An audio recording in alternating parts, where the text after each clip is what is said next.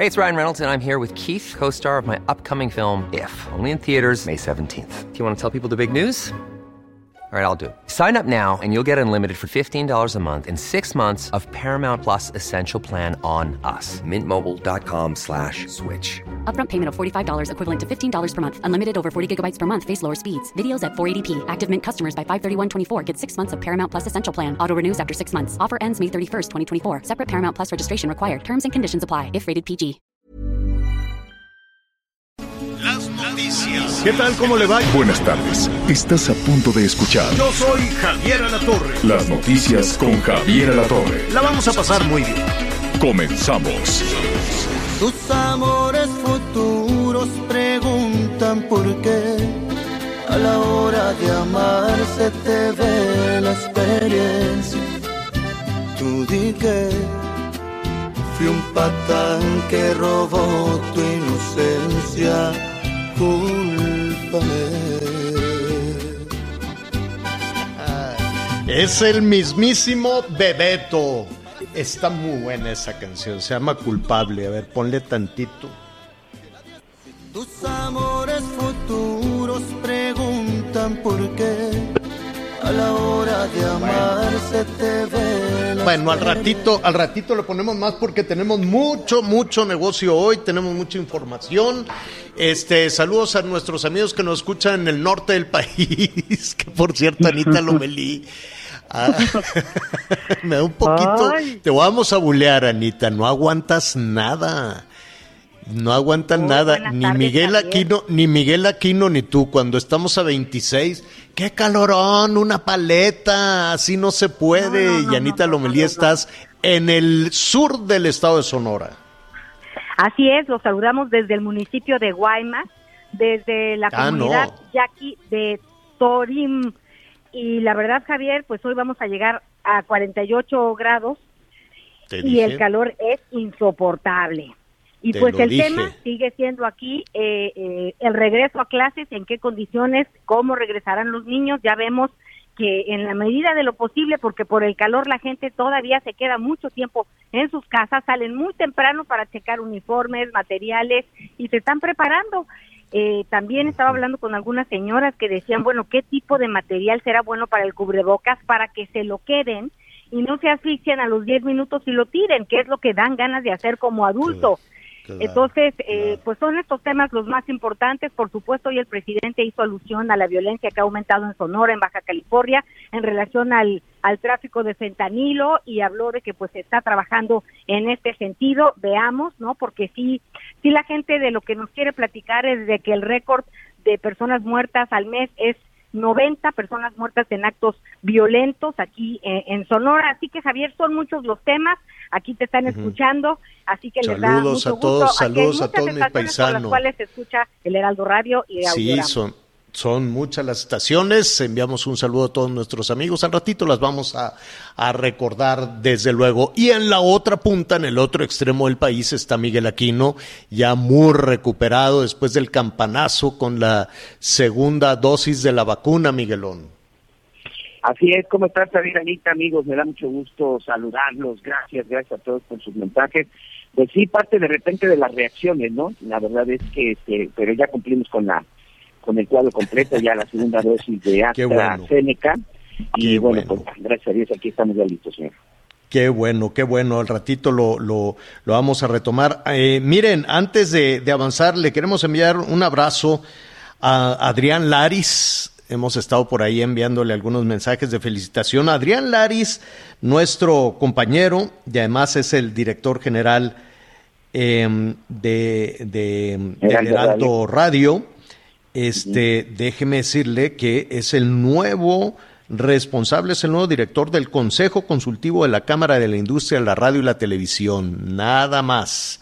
Entonces, pues imagínese usted la responsabilidad que tiene, cosa que nos da mucho gusto y estamos seguros que lo va a sacar adelante. Y le enviamos también un abrazo a José Antonio García Herrera.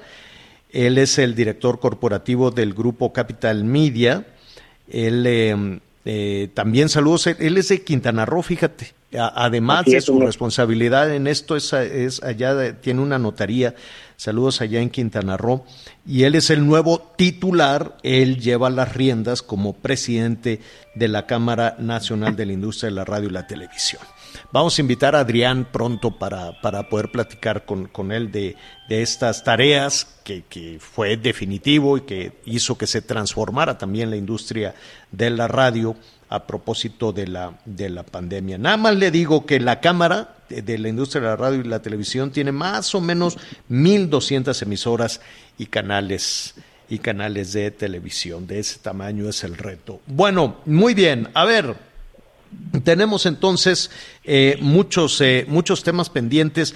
Fíjense, nada más les dejo ahí un, un asunto para, para, reflexionar un poco a nuestros amigos, eh, este, Anita, Miguel, además de toda la información que está en desarrollo. Estaremos también revisando toda la tragedia, todo el desastre en, en Veracruz, en Hidalgo, donde pues no se habían registrado fallecimientos, ya hay fallecimientos lamentablemente, cinco muertos también en Puebla, todo en este paso de del, huracán, lo que pone al descubierto las condiciones. Por más que los funcionarios digan, no, no es cierto, hace tantos años fue peor, ¿y qué tiene que ver que hace 20 años hubiese sido peor? Eh, es decir, el, eh, que a estas alturas del partido em, son 13, 14 personas, más o menos, si no me equivoco, sacaremos bien, bien, bien la cuenta, si 14 personas hasta este momento mueran por efecto de las lluvias, quiere decir que algo anda muy mal en temas de prevención, en temas de protección civil, en temas de infraestructura, en temas de pobreza, en temas de, evitar, de ayudar a que las personas en pobreza, porque siempre son eh, desafortunadamente las familias más pobres las que, las que viven con esta tragedia provocada con las lluvias. Ya le diremos qué es lo que, lo que dicen las, las autoridades en ese sentido. ¿Qué, qué, adelante, Anita, dime fíjate que en relación a la reflexión que haces, pues yo pensaba, si somos capaces de fletar aviones a Haití en este momento que tanto lo necesita, pues también debemos de hacerlo de manera urgente con Veracruz. Son muchas familias las que en este momento pues lo perdieron todo en un momento tan importante y tan delicado como es eh, hablar de la pandemia. Entonces, me parece que la reacción está siendo un poco lenta con todo mi debido respeto y pues de repente somos más buenos para afuera que para nosotros mismos. Así que pues es momento de reorientar también la ayuda para nuestro territorio, en este caso Veracruz, que tanto lo necesita.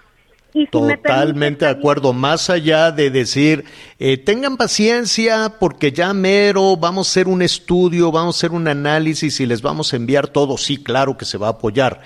Pero el tema, Anita, son cinco días donde todavía no se tiene la certeza de la afectación porque hay pequeñas comunidades muy pobres que siguen aislados y de los que ya se sabe pues siguen esperando este ropa seca, un poco de alimento, un poco de agua. La Cruz Roja lo ha podido llevar, pero lo que ha llevado la Cruz Roja son los donativos y las despensas de ciudadanos para ciudadanos. Entonces sí, todavía falta ver la reacción, eh, la reacción pública, la reacción de las autoridades. ¿Mm? Oye Javier, perdóname. Sí. No podemos dejar de ver que la nadadora Fabiola Ramírez obtuvo la presea de bronce en los 100 metros dorso clasificación. Y es la primera. Y es la primera. La primera que será seguramente muchas nos estamos refiriendo a los Paralímpicos con las y los atletas mexicanos en Tokio en esta edición de Juegos Paralímpicos y sí, siempre nos llenan de, satisfacciones. Lo vamos a, también a retomar. Oigan, fíjese que llegaron un grupo de mujeres afganas, eh, lo estuve platicando contigo, Miguel. Eh, que salen huyendo, desde luego, de la violencia ya en Afganistán y, están buscando un espacio seguro para crecer. Estas chicas son científicas, ¿no? Estas cuatro mujeres son científicas, ellas diseñaron y, realizaron, no nada más dijeron, vamos a hacer esto, este, respiradores a propósito de la, de la, de la pandemia, ¿no? Respiradores para, para las personas que lo que los eh, ocupan allá en Afganistán a propósito del COVID. Y también llegaron este, periodistas, eh, algunos reporteros de diferentes medios de comunicación en, en Afganistán. Y pues bienvenidos. Yo comparto con, con, nuestros amigos, contigo Miguel y contigo Anita, una reflexión. Dices, pues, cuando estás en una situación tan, tan fea como lo que está viviendo allá en Afganistán, donde pues eh, la violencia de género es brutal, donde la inseguridad pues con el régimen talibán es un país que se ha mantenido en guerra, ¿no? desde hace muchísimo tiempo con tropas de Estados Unidos, de los aliados con una corrupción brutal, en fin. Y entonces me, me llama la atención si este grupo de personas decidieron venir a México, o fue Estados Unidos quien les dijo, váyanse un ratito a México en lo que los movemos a los Estados Unidos o algún, o algún otro lado. Eh, el gobierno mexicano les da una visa humanitaria, les da refugio y evidentemente pues les dará un espacio para vivir, les dará pues todo lo necesario en tanto se define su, su situación ya formal en México, si se quedan en México o se van. Em, y, al, y, al, escuchar eso, por ejemplo, de las cuatro, de las cuatro científicas, es inevitable pensar en que ellas allá en Afganistán, en medio de toda esa situación, sí lograron diseñar unos respiradores. Cuando aquí en México fue pura vacilada lo de los respiradores, ¿te acuerdas? Aquellos que presentaron y que fueron más una, un tema de propaganda y que le ponían nombre de, de, de, alguna deidad prehispánica y cosas por el estilo y, y no pasó nada. Ellas, ellas sí lo lograron. Y cuando dices, bueno, salen huyendo mujeres de, Afganistán y me puse a revisar el, em, pues los números, ¿no? Para decir cómo, cómo les va a los periodistas en Afganistán que salen huyendo a México como un espacio seguro y cómo nos va a los periodistas en México. ¿Cómo les va a las mujeres en Afganistán y cómo les va a las mujeres en México. Sí me llamó muchísimo la atención que eligieran México y entonces me puse a revisar y hay unos datos actualizados de, la Organización de Naciones Unidas, eh, una oficina, en la misión de asistencia de la ONU en Afganistán, y entonces habla de que en ese país, en el 21, si hacemos una comparación, las mujeres, fíjese cuántas mujeres murieron. Eh, las víctimas civiles, aquí están.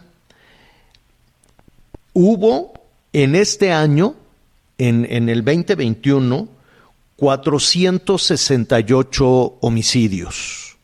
468 en Afganistán, en medio de esa situación. Solo en el mes, corrígeme si me equivoco, Miguel, solo en el mes, el más alto creo que fue mayo, fueron casi tres mil homicidios en México. Allá en todo lo que va del 2021 tuvieron 468 y el 14% eh, eran mujeres. Eh, no, poquito más, 219 mujeres. 219 mujeres en lo que va del año. Eh, si revisamos en México, pues los homicidios solo, a ver, fueron 3.000, de 468 en todo el año, 3.000 eh, solo en un mes, y si no me equivoco, ya hemos rebasado más de 30.000 eh, homicidios en lo que va de este año, ¿no? Eh, ahorita, por ejemplo, mira, la, cifra exacta de los homicidios en el mes de mayo, que es la referencia que estás tomando, Javier, fueron 2.963. Atención, son homicidios violentos, son homicidios de, estamos hablando de, estamos hablando de eh, determinado momento por cuestiones de la delincuencia organizada, por cuestiones de, de algún feito, o sea, son este tipo de homicidios. Aquí no estamos incluso de, de repente están los feminicidios, ese, es otro tema también que... Uy, se nos va, se nos va un poquito la, se nos va un poquito la comunicación y es inevitable hacer también el comparativo y dicho desde luego por, por, por las autoridades, ¿no? Eh, eh, mire, la condición de género, la condición de las, eh, de las mujeres evidentemente es mucho más peligrosa en México, los feminicidios, la violencia, la trata de personas, y si no, pues hay que revisar lo que pasa en Tlaxcala, lo que pasa en Puebla, lo que pasa en la frontera, lo que pasa con los migrantes. Eh, eh, solo, eh, mire usted, en los primeros cinco meses del año, dice Rosa Isela, Rosa Isela Rodríguez, que es la secretaria de Seguridad Pública, 423 mujeres han sido asesinadas solo por ser mujeres, solo por su razón eh, de género, otros, otros delitos como las violaciones han crecido todavía más, han crecido 30%. Entonces, pues es inevitable cuando dices, pues bienvenidas, México les abre las puertas, le va a dar refugio a las... Eh, a las mujeres, este, cuando pues la situación de, de, de, de los eh, ¿cómo se llama?, de las mujeres, de la violencia, es muchísimo, desafortunadamente, muchísimo más grave en, en nuestro, en nuestro país que, que, allá. Y de los reporteros también estuve revisando, de Reporteros Sin Fronteras, eh, los datos que se tienen allá, muy rápidamente se lo digo, son...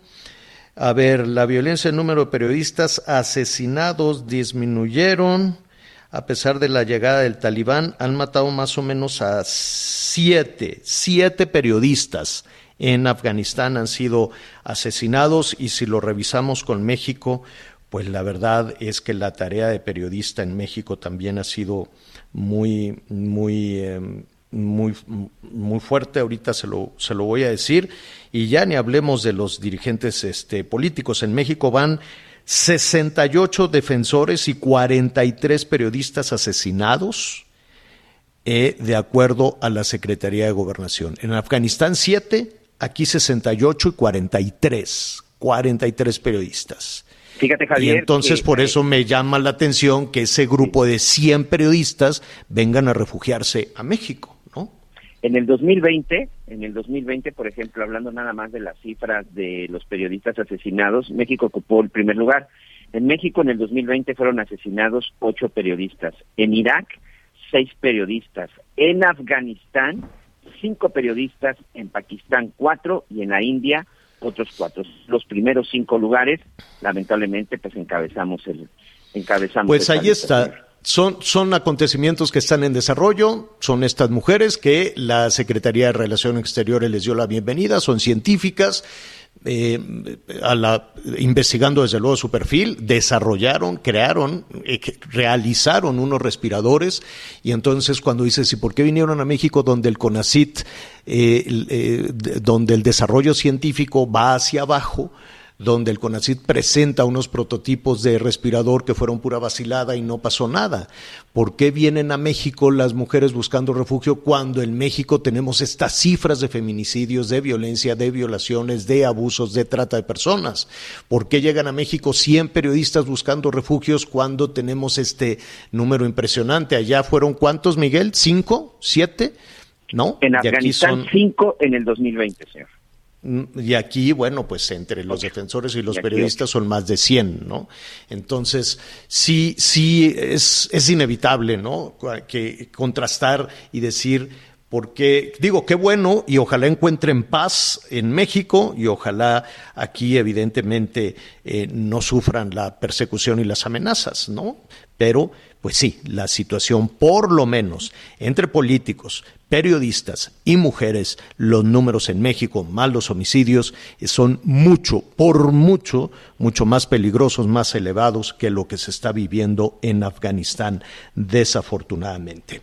Bueno, atención, nuestros amigos allá en este Campeche nos están preguntando, oigan, ¿qué, ¿cómo va a estar este tema? ¿Hay que volver a votar? No, no, no, se van a recontar se van a volver a contar los votos de la elección, una elección que estuvo muy cerrada, una elección en la que pues algunas casas encuestadoras presentaban, era, era, muy difícil, ¿no? Le dicen too, too close to call, aunque algunos ponían algunos este, punteros y después eh, de mucho tiempo, duró eh, varios días conocer el resultado y em, ahora pues se ha resuelto volver a contar los votos de la elección a gobernador en Campeche. ¿Qué pasó? Que el Tribunal Electoral del Poder Judicial de la Federación decidió que así se lleve a cabo. Para hablar de este tema y las expectativas y de la confianza que hay en este recuento, yo le quiero agradecer a Clemente Castañeda, que es el coordinador nacional de Movimiento Ciudadano,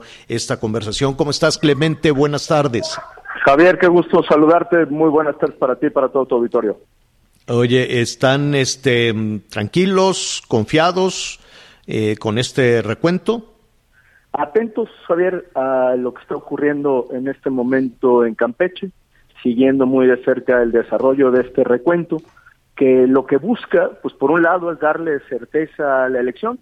Nosotros denunciamos eh, en su momento y lo presentamos ante los tribunales que fue una elección plagada de irregularidades y presuntamente que los votos no se contaron bien. Entonces creo que a todo mundo le sirve que este recuento esclarezca eh, de qué tamaño es el cochinero y el mugrero, lo digo con todas sus letras, que Morena y sus aliados implementaron en Campeche. Y por otro lado, pues que la propia sala superior tenga todos los elementos para poder resolver en consecuencia las impugnaciones que se han hecho sobre esta elección. Nosotros estamos convencidos que Eliseo Fernández ganó esta elección y esperemos eh, así demostrarlo en el recuento y a partir eh, de los distintos procesos de impugnación que se tendrán que desahogar. Eh, pero dime algo, Clemente, ¿los votos son recibidos o son emitidos, recibidos y contados, ¿no? digámoslo de esa manera, por los ciudadanos? Em, ¿Los van a volver a contar los ciudadanos? ¿Quién está contando los votos? Bueno, quien está a cargo de esta diligencia, quien es el responsable de esta diligencia, es la sala superior del Tribunal eh, Electoral del país. Y se auxilia también de la sala regional, las salas especializadas, y los partidos políticos, Javier, tienen eh, presencia en las distintas mesas para observar cómo se está llevando a cabo este recuento. Pero ya es la autoridad jurisdiccional la que tiene a su cargo este proceso, lo que a nosotros nos da eh, tranquilidad eh, y estamos, por supuesto, pues en nuestro derecho observando lo que está sucediendo ahí. Siempre hay en las mesas de recuento, digamos, alguna interpretación sobre si un voto se contó mal, o si, sobre si debe anularse, sobre si la, el acta de la casilla está bien llenada, si la contabilidad fue la adecuada y eso es lo que los partidos políticos están obligados y tienen además el derecho de observar. Eh, eh, ¿Tenemos un estimado del tiempo que llevará ese proceso? Este es un proceso que se hace de manera ininterrumpida, es decir, empezó ya el conteo y no cesará este ejercicio hasta que terminen de contarse todos los votos. Estamos hablando de una votación de alrededor de 422 mil eh, electores, eh, nosotros estimamos que llevará, por la manera en la que se han organizado, tres días este proceso de recuento, repito, de manera ininterrumpida. Tres días eh, aproximadamente. Dime, dime algo. Pueden, eh, ¿cómo es la presencia que, que, tienen que tienen ustedes como Movimiento Ciudadano o la presencia que tiene Morena? si pueden ir delegaciones, porras, este, no sé, o, o es solo observan en silencio y a distancia? No, a ver, yo, yo sé que Morena eh, hizo, como suele hacerlo, una especie de movilización para tratar de presionar a las autoridades. Incluso ayer culpaban o responsabilizaban a Movimiento Ciudadano de que la, la, cadena de custodia de los paquetes, si esta eh, se rompía, pues nos hacían responsables a nosotros. Yo lo que decía con todas sus letras es Morena se parece mucho al clásico ladrón que grita, ahí va el ladrón. Pues los que se robaron la elección son ellos, Javier, y justamente están muy nerviosos porque este recuento lo que puede hacer es evidenciar el tamaño del cochinero. Pero para responder a tu pregunta, eh, los partidos políticos solamente tienen una o dos personas en cada una de las mesas de votación. Nosotros integramos un equipo muy profesional de personas que tienen experiencia en otros recuentos, eh, abogados, eh, militantes, tanto de la Dirección Nacional como de la Dirección Local de Movimiento Ciudadano y estaremos, por supuesto, haciendo los relevos correspondientes porque no los podemos dejar ahí tres días eh, recontando, sino que tienen que hacerse relevos y eh, pues estar simple y sencillamente al tanto de este proceso. Pero y, mientras tanto, ¿quién, ¿quién custodia? Tienen carácter de observadores. Mientras tanto, ¿quién custodia? Es decir, el hoy tribunal. el tribunal.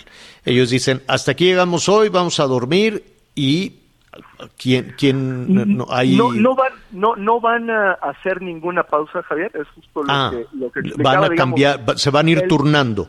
Es correcto, es un proceso que no para, digamos, así lo obliga la propia legislación, que también le da mucho más certeza al ejercicio, porque si haces una pausa, pues la primera pregunta es ¿y dónde están los paquetes electorales? ¿Quién los custodia? ¿Quién se los llevó? Entonces, justamente para darle mucha más tranquilidad a las fuerzas políticas, este es un ejercicio ininterrumpido. Eh, quiero suponer, no lo sé, en un acto de, madurez política, que em, que los tres candidatos aceptarían este recuento o hay o siguen eh, o puede haber otra vez impugnaciones y ahora quiero recontar esta otra casilla. ¿Cómo, qué, qué sucederá? Yo, Me imagino, oye, que es miércoles, jueves, el viernes, hazte cuenta. Yo, yo diría, Javier, que es un ejercicio de varios tiempos. Este es el primer tiempo. Esto, este recuento obedece a una decisión de la sala superior eh, en función de lo que el propio tribunal local había resuelto. ¿Qué había resuelto? No recontar. Había una petición de recuento que el tribunal local no atendió, por lo tanto la sala superior dijo, en aras de darle certeza al proceso, hay que recontar. Sin embargo, están las otras impugnaciones ya presentadas que también que tendrá que tendrá que desahogar en un segundo momento la sala superior. ¿Por qué? Porque hay muchas cosas que quizá no puedan derivarse del propio recuento. Te doy algunos elementos que vale la pena que el auditorio los conozca. El uno de las grandes sospechas que eh, incluso en algunas legislaciones electorales está reflejado es cuando los votos nulos son más que la diferencia entre el primero y el segundo lugar. Y este es el caso. La diferencia en el conteo oficial entre el Liceo Fernández, el candidato del Movimiento Ciudadano, y la señora Laida Sansores es de menos de seis mil votos. Y hay en la elección, en el conteo oficial, ocho mil votos nulos, un poco más de ocho mil votos nulos. Eso genera, de entrada, una duda fundada que el tribunal tendrá que resolver. O, por ejemplo, una cosa que nos llama profundamente la atención y que también tendrá que esclarecerse es por qué en la elección de gobernador hay más votos que en la elección de diputados de, diputados locales. Recordemos que fue una elección concurrente. Y aquí lo que llama la atención, Javier, es que no son uno o dos votos, son cien mil votos de diferencia en la elección ah. de gobernador y la elección de diputados locales. ¿Dónde están esos cien mil votos? Eso es algo que el propio tribunal le generan, por supuesto, dudas, sospechas y es parte de la impugnación que tendrá que resolver el tribunal, repito, en un segundo momento entonces eh, el, el, asunto no se va a resolver, no alzarán la, la, mano el próximo viernes, por decirlo de alguna manera, cuando se tiene pues esta sospecha, ¿no? Si la, si la diferencia fue de 5.984 para ser precisos, 5.984 votos, si no me equivoco, y hay, eh, ¿qué me decías? 8.000 nulos. Es correcto, 8.387 votos nulos y esta mm, parte nebulosa de 100 mil votos, este, pues yo creo que el asunto va a llevar también grandes discusiones, ¿no? Son 107 eh, mil votos más de diferencia entre la elección a la gubernatura y la votación para la elección de diputados locales, con una serie además de anomalías documentadas como la sustitución de funcionarios en las mesas de votación por personas afines a Morena, cambio de, localización eh, de las casillas, es decir, que se instalaron en un lugar en el que no estaba prevista eh, su instalación, la documentada participación, esto es gravísimo, Javier, de el presidente municipal de Centro Tabasco, es decir, del estado vecino, Evaristo Hernández, haciendo campaña abierta en favor de la candidata de Morena la presencia permanente, que ese es un tema a considerar, del presidente de la República que tres días antes hizo abiertamente una gira, el uso de programas sociales en plena campaña electoral, incluso en los actos de campaña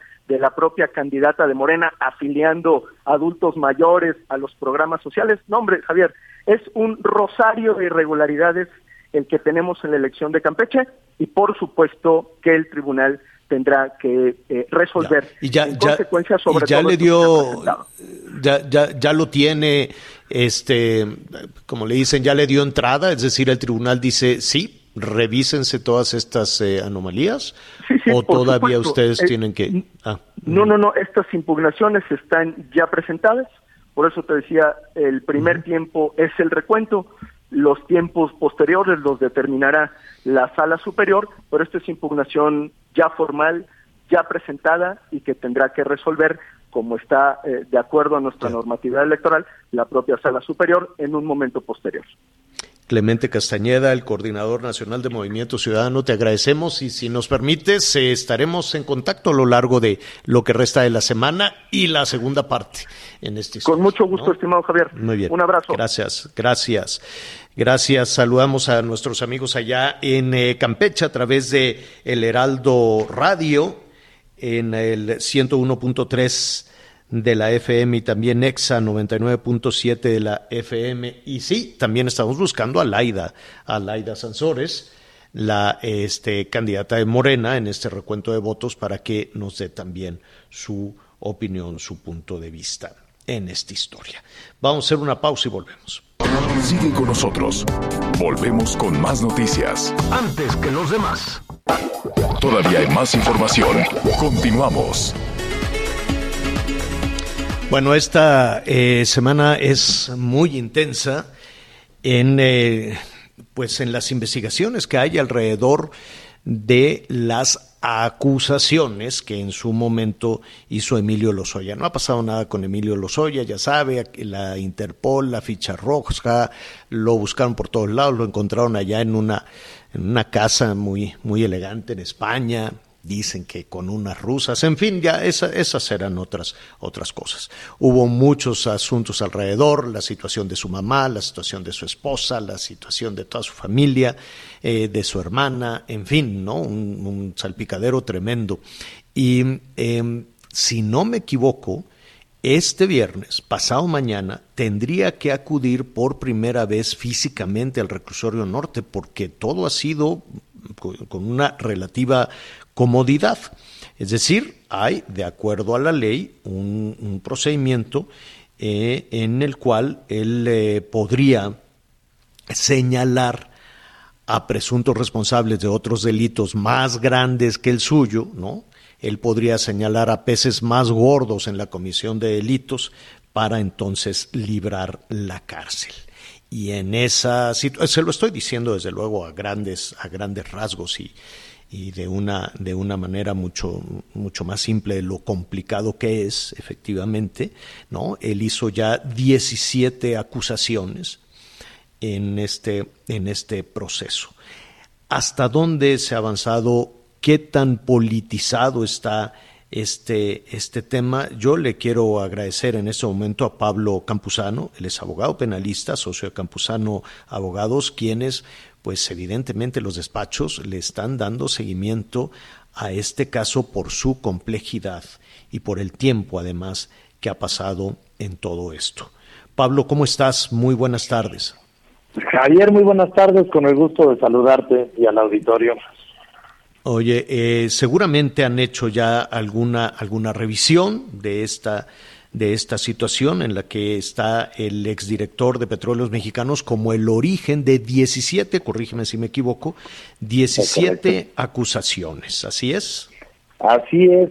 Mira, cuando pasa todo lo de los hoy en su momento, él eh, se suspende su audiencia para efecto de que él rinda una declaración a manera de denuncia, según se informó en su momento, donde relaciona efectivamente a 17 este, legisladores y funcionarios que supuestamente recibieron sobornos para la aprobación de la reforma energética en el año que se llevó en el año 2013 con Peña Nieto. Dentro de estos funcionarios claramente se encuentra Anaya, Jorge Lavalle, entre otros, quienes ya han sido citados y recientemente, como bien definiste esta semana intensa en cuanto a este asunto, el exdirector de Pemex también ya fue citado para, para audiencia inicial y se puede formular la imputación por los delitos este, de cohecho, asociación delictuosa y lavado de dinero. Eh, esta audiencia que, que se está citando, por ejemplo, para el día de mañana, Ricardo Anaya, tiene como propósito el que el Ministerio Público comunique al imputado, en, este, en el caso en particular a Ricardo Anaya, respecto de los delitos y los hechos que se investigan en su contra eh, y su posible participación en los mismos. Posteriormente se debatería respecto a las medidas cautelares y sobre la posible vinculación o no vinculación a proceso por esos hechos que se haga de su conocimiento. Ese es el estado en el que se encuentra ahorita esa parte en particular. Sí, y si no me equivoco, haces eh, justo en, en, ese momento referencia a Carlos Treviño, que también fue director de Pemex y de que, pues, de quien estamos eh, también con información en desarrollo. Ya veremos si se presenta o no. Tendría que presentarse hoy a las 14:30 horas en el penal de máxima seguridad de, de Almoloya, ¿no? Entonces, ¿cuál es tu pronóstico? ¿Consideras que se va a presentar? Yo no estoy seguro, dado el antecedente, mira, es, es ahí importante hacer una, una precisión.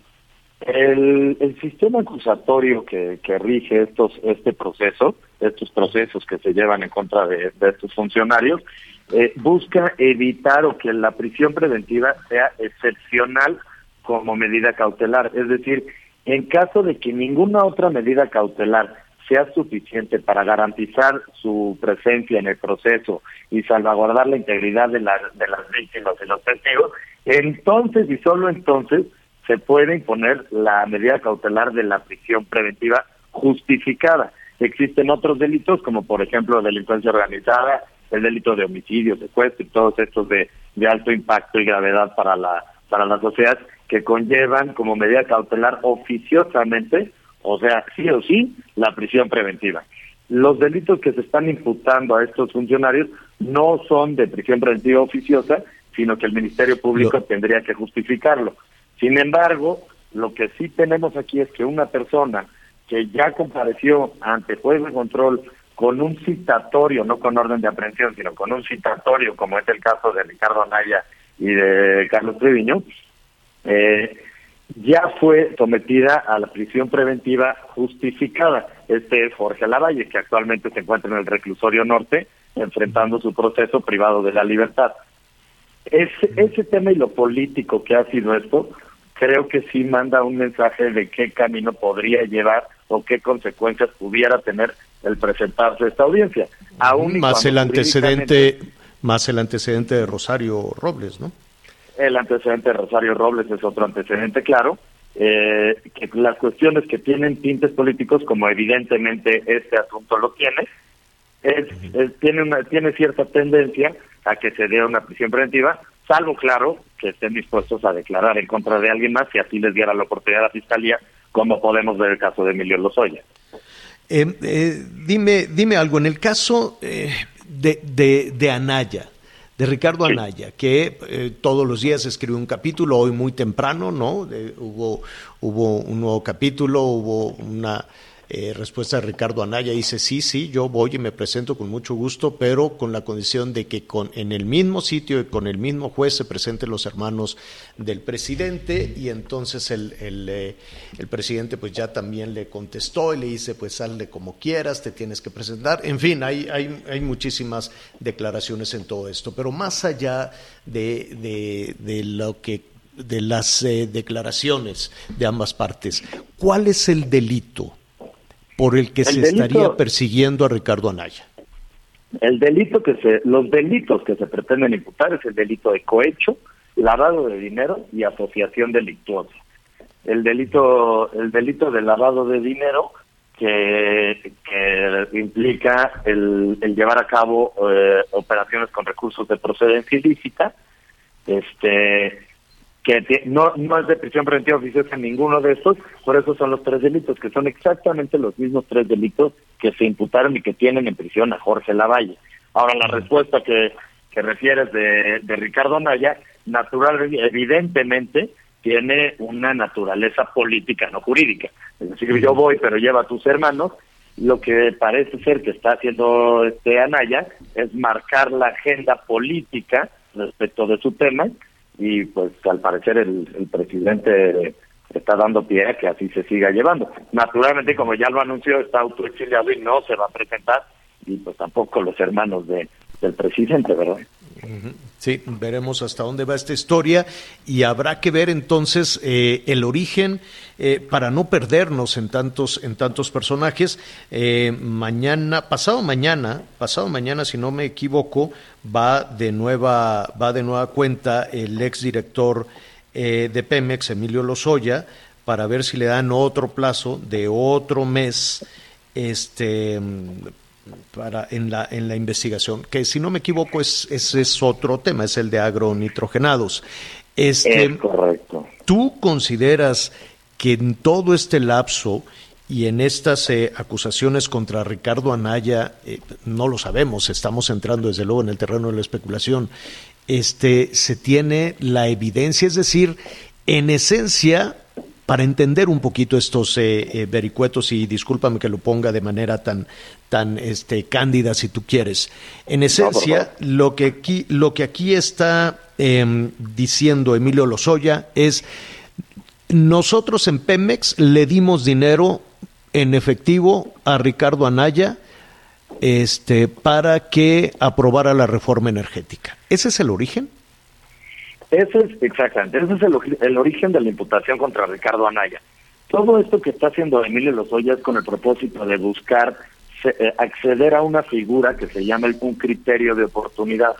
El criterio de oportunidad tiene diferentes hipótesis para que pueda ser procedente. Dentro de estas hipótesis está que el imputado aporte información esencial y eficaz para la persecución de un delito más grave del que se le imputa y se comprometa a comparecer en juicio. Como bien dijiste, el viernes tiene otra vez programada audiencia Emilio Lozoya para pedir otra ampliación, esta sería la cuarta ampliación que está pidiendo para poder negociar con la, con la Fiscalía. El mensaje que se entiende de esto es que hasta este momento no ha podido aportar información, como le exige el Código Nacional de Procedimientos eh, Penales, que sea esencial y eficaz para la persecución del delito. Es decir, no toma solo la palabra, sino que debe de haber más este, información, pruebas y datos de prueba que puedan acreditar la comisión de un delito más grave, además de que implica naturalmente la reparación del daño.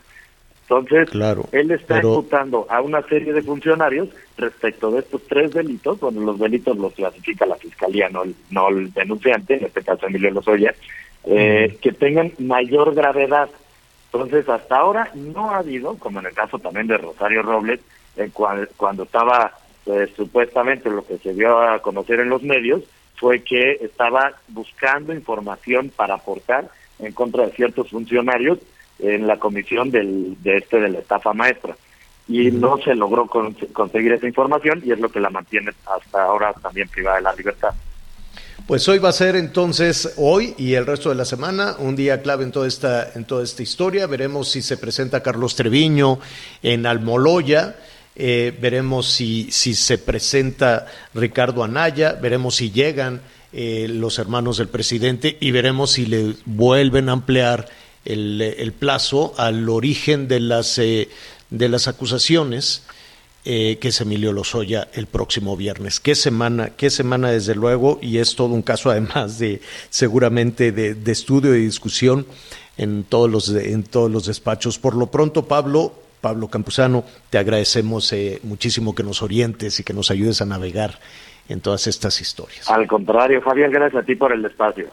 Gracias, buenas tardes, es abogado penalista, socio de Campuzano Abogados y así están efectivamente complicadas las cosas. Una pausa, volvemos.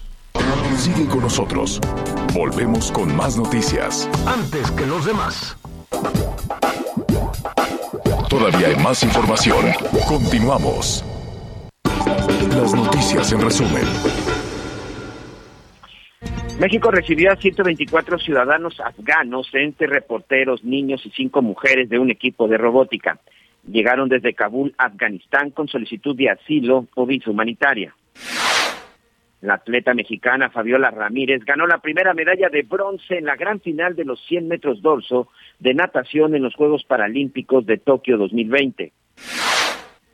Sin pruebas de COVID-19 ni horarios escalonados, será el regreso a las clases presenciales en escuelas públicas de la Ciudad de México. La jefa de gobierno, Claudia Sheinbaum, señaló que el 99% de los planteles están en condiciones para recibir a los alumnos. Hoy el dólar se compra en 19 pesos con 96 centavos y se vende en 20 pesos con 46 centavos. Momento de una pausa y regresamos con más. Sigue con nosotros. Volvemos con más noticias. Antes que los demás. Todavía hay más información. Continuamos. Bueno, muy bien. Oigan, eh, atención. Eh, mire, todavía no tenemos una evaluación, eh, ni siquiera la evaluación, el envío de ayuda suficiente en este momento han pasado ya, ya vamos entrando al quinto día, hoy por la noche serán ya cinco, cinco noches después de, del paso del huracán Miguel y sigue sin llegar a, sigue sin llegar ayuda, ¿eh? Y aquí estamos hablando de que la libraron y muy bien en Quintana Roo, en Yucatán, en Campeche, pero Veracruz, Hidalgo y Puebla están sufriendo mucho, Oaxaca también, por las comunicaciones. fíjate que ahorita que estás con este tema, eh, comentarles a nuestros amigos, hubo un accidente de un helicóptero de la Secretaría de Marina, un helicóptero, pues de estos eh, helicópteros grandes, de estos helicópteros israelíes. Bueno, pues resulta que se cayó en la Sierra de la Huasteca porque, bueno, iba hacia este punto eh, el helicóptero de la Marina donde viajaba el secretario de gobierno Eric Cisneros perdón, se dirigía a la Sierra de la Huasteca, que en este momento es una zona inaccesible, es una zona incomunicada, y la única forma en la que se puede llegar es por aire, y sufrió un accidente. Este helicóptero, bueno, pues tuvo que aterrizar de emergencia, y el propio eh, gobernador de Veracruz ha confirmado que sí, el secretario de gobierno. Presenta algunas lesiones, por fortuna, nada de gravedad, pero bueno, eso también nos habla de las condiciones de eh, cuestiones del clima que todavía existen en este lugar. Entonces hay que tener mucho cuidado con eso también. Sí, sí, sí, sí. Y, mira, se están formando una, dos, tres en el Atlántico, tres fenómenos, dos con un potencial ya muy, muy grande de convertirse también, o por lo menos en una tormenta, y otro más en el Pacífico, Miguel. Así es, señor. Aquí en la zona, en la zona del Atlántico tenemos, este, por lo menos tres. Tenemos en este momento tres fenómenos que se están monitoreando. Dos están todavía eh, pues muy lejos, están en el Atlántico. Uno de ellos estaría casi enfrente, aunque todavía muchos kilómetros de distancia zona de la de la isla de Cuba, pero hay otro que prácticamente tiene eh, este fenómeno tiene pues la misma formación que Grace, se está formando entre lo que es la zona de Sudamérica y Centroamérica y de nueva cuenta entraría por la península de Yucatán. Estos fenómenos pues podrían convertirse en ciclones, dos de ellos tienen el 80% de probabilidad en los próximos de tres a cinco días y uno de ellos todavía el más lejano de 30%, pero bueno, como sabemos con la naturaleza pues no se sabe y podría podría darse este cambio, podría darse este avance conforme vaya acercándose a pues, aguas más calientes, que finalmente eso es lo que provoca que vayan tomando fuerza. Así que por lo menos ya en el Atlántico tenemos otros tres fenómenos naturales y que estos en caso de que llegaran a convertirse en ciclones, en tormentas, en huracanes, sería durante el fin de semana, Javier. Bueno, em, eh, ya está eh, señalando el gobernador de Veracruz el punto que tú eh, acabas de dar a conocer de este eh, accidente em, y afortunadamente no hay, eh, no hay, bueno, habrá lesionados, no hay fallecimientos, qué bueno ahí estaremos pendientes. Bueno, mire, lo queremos invitar a la segunda parte del programa. Muchísimas gracias, eh, desde luego, a quienes nos sintonizan a través de Audiorama y de las estaciones de El Heraldo eh, Radio. Gracias por su atención, pero mire, acompáñenos en la segunda parte, se va a poner bueno. Vamos a estar hablando precisamente de todos estos fenómenos naturales, las afectaciones, todo lo que está sucediendo, este accidente de del, eh, del, helicóptero y desde luego toda la grilla. Mire, si quiere escuchar lo que dijo Ricardo Anaya este reto que le lanzó al, al, presidente, a los hermanos del presidente y la respuesta que le dio el presidente Ricardo Anaya, pues acompáñenos porque lo vamos a tener en un, en un momentito más. Muy bien, es muy sencillo, javieralatorre.com, Javier Alatorre MX, ahí estaremos Miguel Aquino, gracias Miguel. Gracias señor, buenas tardes, nos vemos ahorita. Y su servidor, gracias, buenas tardes, siga con nosotros.